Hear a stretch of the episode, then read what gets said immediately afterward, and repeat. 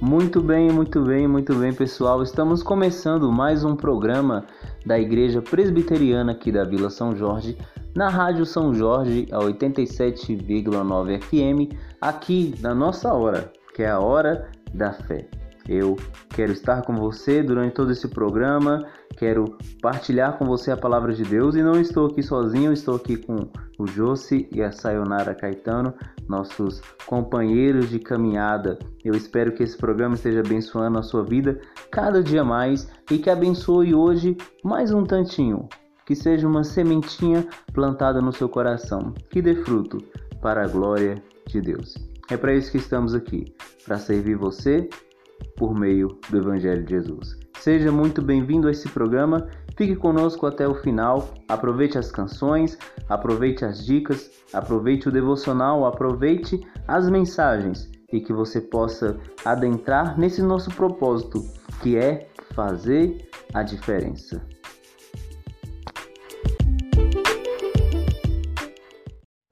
Fala, galera! Você sabia que Deus colocou em suas mãos o poder de transformar o mundo, começando pelos pequenos gestos? Ah, fala sério. Nós da MPC, Mocidade para Cristo e da Igreja Presbiteriana em Vila São Jorge estamos falando seríssimo e provamos isso para vocês. Que maneiro, hein? Você que é adolescente jovem, fica ligado aí toda terça-feira às 18 horas para descobrir que diferença você pode fazer no mundo. Afinal de contas, tudo muda quando você muda.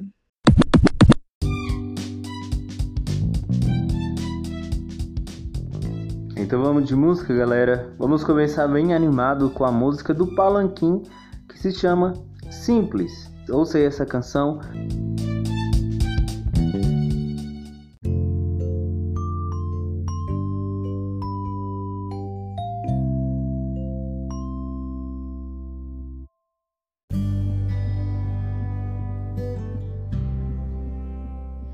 E aí, galerinha?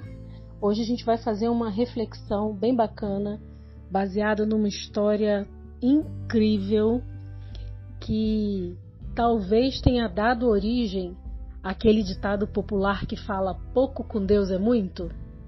Talvez tenha vindo daí, dessa história. E eu vou compartilhar com vocês uma narrativa bíblica que está no Evangelho de João, no capítulo 6 e começa no versículo 1. Algum tempo depois, Jesus partiu para a outra margem do mar da Galileia, ou seja, do mar de Tiberíades, e grande multidão continuava a segui-lo, porque vira os, sina os sinais miraculosos que ele tinha realizado nos doentes. Então Jesus subiu ao monte e sentou-se com os seus discípulos. Estava próxima a festa judaica da Páscoa. Levantando os olhos e vendo uma grande multidão que se aproximava, Jesus disse a Filipe: Onde compraremos pão para esse povo comer? Fez essa pergunta apenas para pô-lo à prova, pois já tinha em mente o que ia fazer. Filipe lhe respondeu: Duzentos denários não compraria pão suficiente para que cada um recebesse um pedaço. Outro discípulo, André, irmão de Simão Pedro, tomou a palavra. Aqui está um rapaz com cinco pães de cevada e dois peixinhos. Mas o que, é isso para tanta gente? Disse Jesus: Mandem o povo assentar-se. Havia muita grama naquele lugar e todos se assentaram. Era cerca de cinco mil homens. Então Jesus tomou os pães, deu graças e os repartiu entre os que estavam sentados, tanto quantos queriam e fez o mesmo com os peixes. Depois que todos receberam suficiente para comer, disse aos seus discípulos: Ajuntem os pedaços que sobraram, que nada seja desperdiçado. Então eles os ajuntaram e encheram doze cestos com os pedaços dos cinco pães de cevada deixados por aqueles que tinham comido. Depois de ver o sinal miraculoso que Jesus tinha realizado, o povo começou a dizer: Sem dúvida, esse é o profeta que devia vir ao mundo. Essa narrativa que eu acabei de contar para vocês está presente nos quatro evangelhos: Mateus, Marcos, Lucas e João.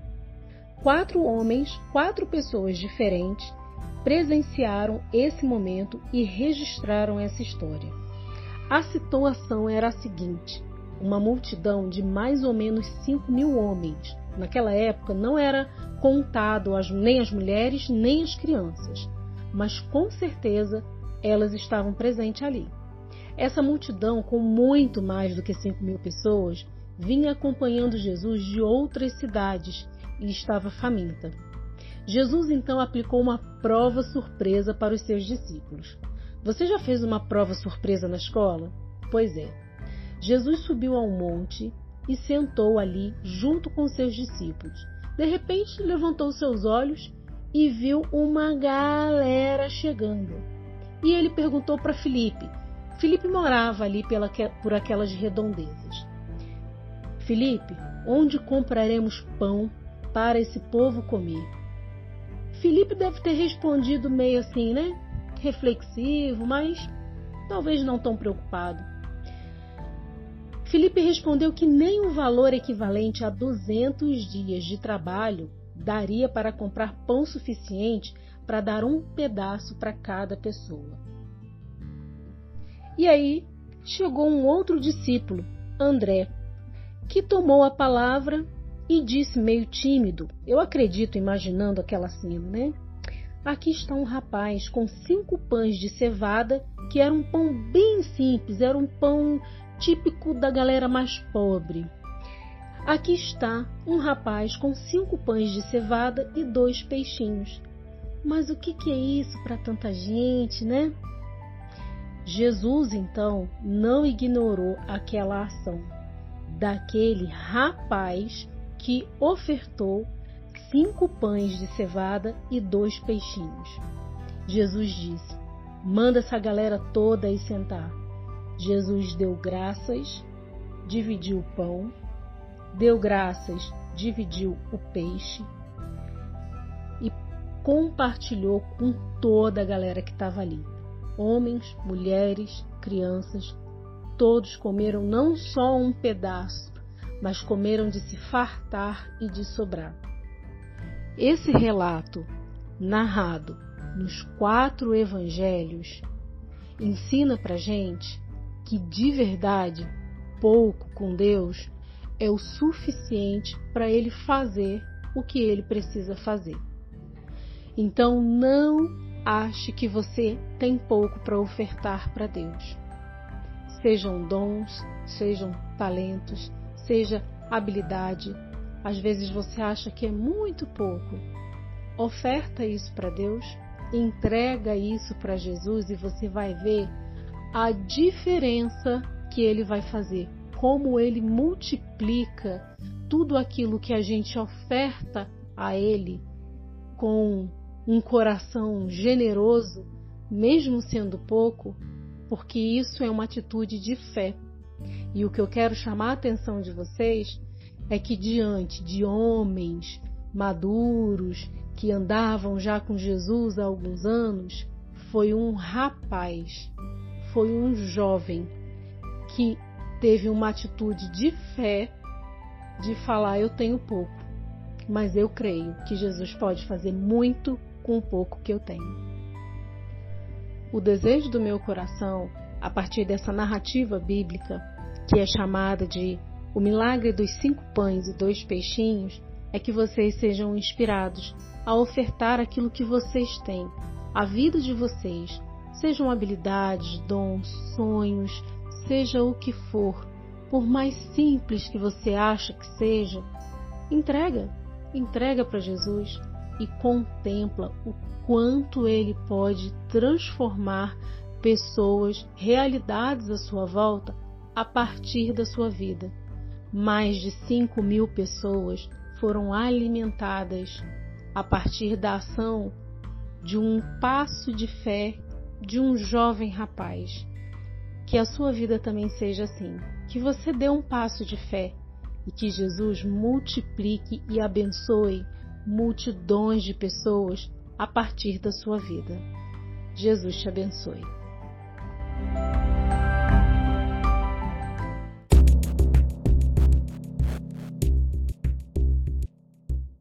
E aí, galera? Bora falar sério?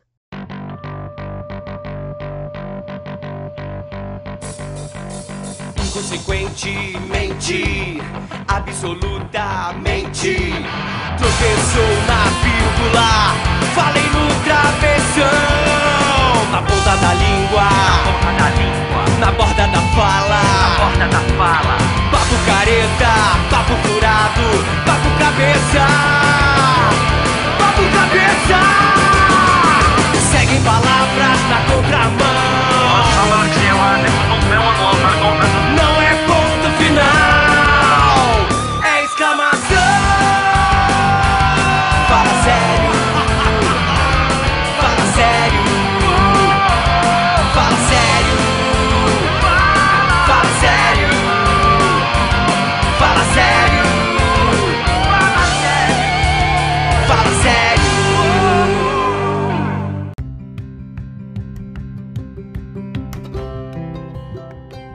Estamos refletindo no livro do Max Lucado e Jenna, que se chama Você faz um mundo de diferença. E é muito interessante um relato que ela traz de uma viagem que ela fez com seu pai. Ela diz assim: Meu pai e eu tivemos o privilégio de visitar a Etiópia com a World Vision. Vimos a pobreza, experimentamos a seca, convivemos com crianças portadoras de AIDS e, a ouvimos cantar, cantar e com alegria. Nós prestamos atenção como elas serviam, com alegria. Em meio à doença e à fome, elas cantavam. Por quê? Porque elas sabem que Deus existe e que Ele as ama e tem um grande propósito para a vida delas. Elas fizeram a diferença em mim. Jenna diz: Eu quero ser igual àquelas crianças etíopes. E você, deseja também fazer a diferença para alguém? Desejamos que você também queira. E nós queremos ajudá-la a começar. Aonde quer que você esteja, você tem algo a oferecer. Mas tudo isso começa com a percepção que você tem sobre você mesmo. Como você se vê? Levante-se, fique em frente ao espelho mais próximo e se olhe. Onde os seus olhos se fixam em primeiro lugar? Na espinha tipo ciclope no meio da sua testa? No novo corte de cabelo que a sua mãe ama e você odeia? No seu corpo que precisa de mais músculos ou menos gordurinhas? Eu não sei sobre você, mas normalmente foco nos meus defeitos, em vez de admirar o que eu estou vendo. Se pudéssemos apenas ver como Deus nos vê. A Bíblia diz que Deus não vê como o homem vê, ele vê o coração. Nós, como homem, temos a tendência a olharmos primeiramente para a aparência, mas Deus não é assim. Deus nos vê em nossa essência. E qual é a nossa essência? A nossa essência é que nós fomos criados à imagem e semelhança de Deus. Isso quer dizer que Deus colocou em nós dele mesmo e nos fez para que nós pudéssemos refletir a ele, ele sendo um Deus santo, justo e bom. Mas a palavra de Deus também nos diz que o pecado entrou no mundo e por isso nós perdemos grande parte dessa capacidade de refletir a Deus. Ainda somos criaturas, feitos à sua imagem e semelhança. Temos um valor único e essencial que nada muda e que nada pode acrescentar mais valor a isso. Não importa se você é feio ou bonito nos padrões desse mundo, se você é rico ou pobre, branco ou negro, homem ou mulher. Você é uma criatura feita à imagem e semelhança de Deus. Por isso você é alguém que tem valor aos olhos de Deus, porque você reflete a Ele. Você é uma pessoa que tem valor, porque você é feita à imagem e semelhança do Criador. Mas isso quer dizer que somos santos, justos e bons como Deus? Não. Deus fez o homem santo e perfeito, mas a Bíblia também nos diz que o pecado entrou no mundo e que por causa do pecado nós perdemos grande parte dessa capacidade de refletir a Deus. As nossas obras agora são imperfeitas. Na verdade, elas são pecaminosas. Muitas delas, em sua maioria, ofendem a Deus. e nós não temos mais esse desejo no nosso coração de refletir a Deus. E pior ainda, perdemos essa capacidade de refletir o seu caráter. Mas a boa notícia e a boa nova é que Deus enviou seu Filho, Jesus Cristo, para nos tornar novamente aquilo para o qual fomos criados. É em Cristo que o homem tem a capacidade de não apenas ser criado à imagem e semelhança de Deus, mas de refletir o caráter de Deus em santidade, justiça e bondade.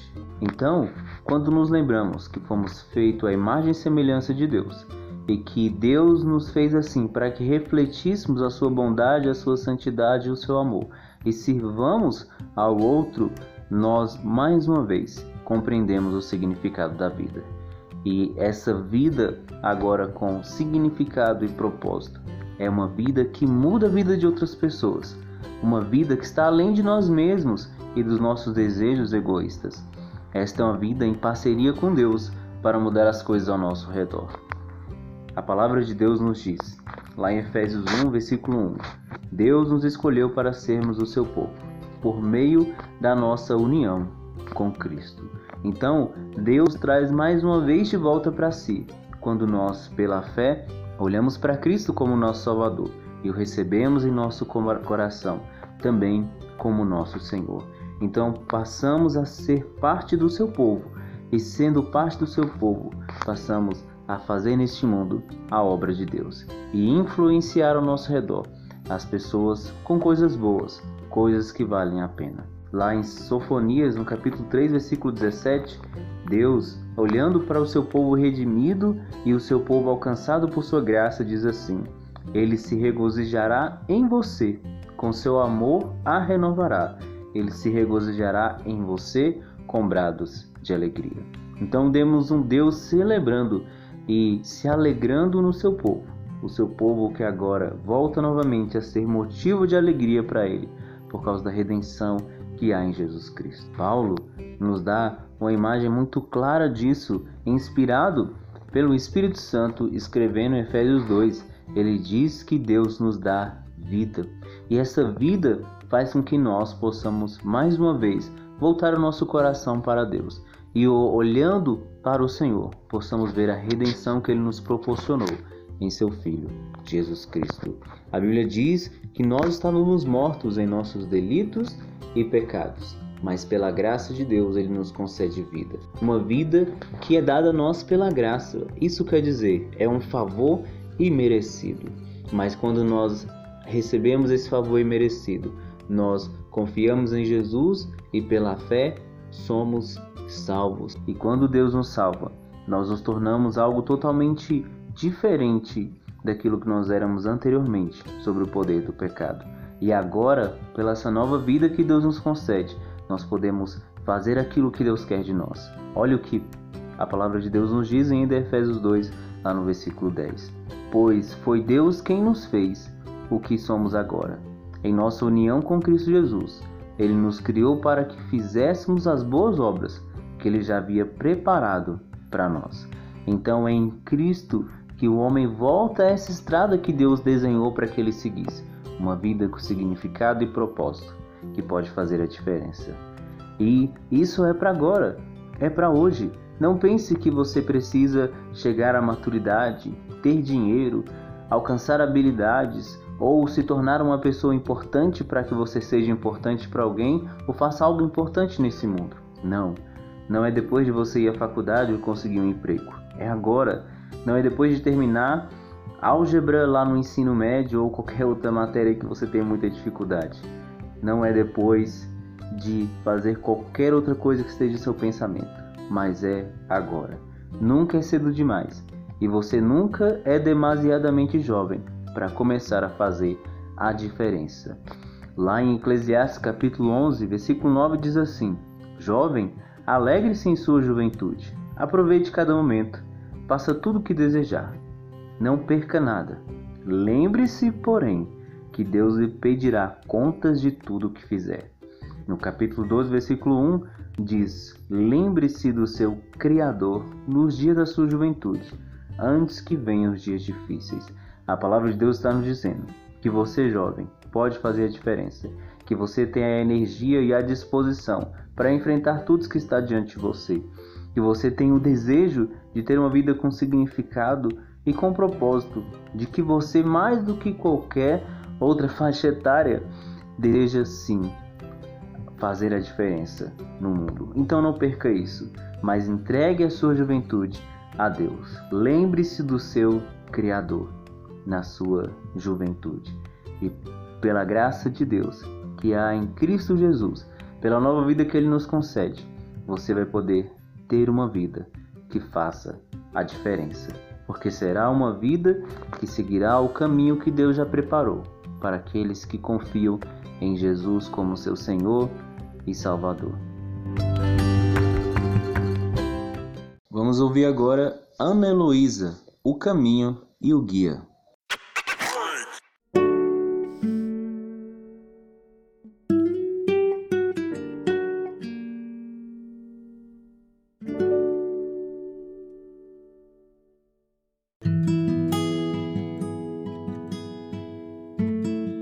Bem, pessoal, estamos chegando ao fim de mais um programa.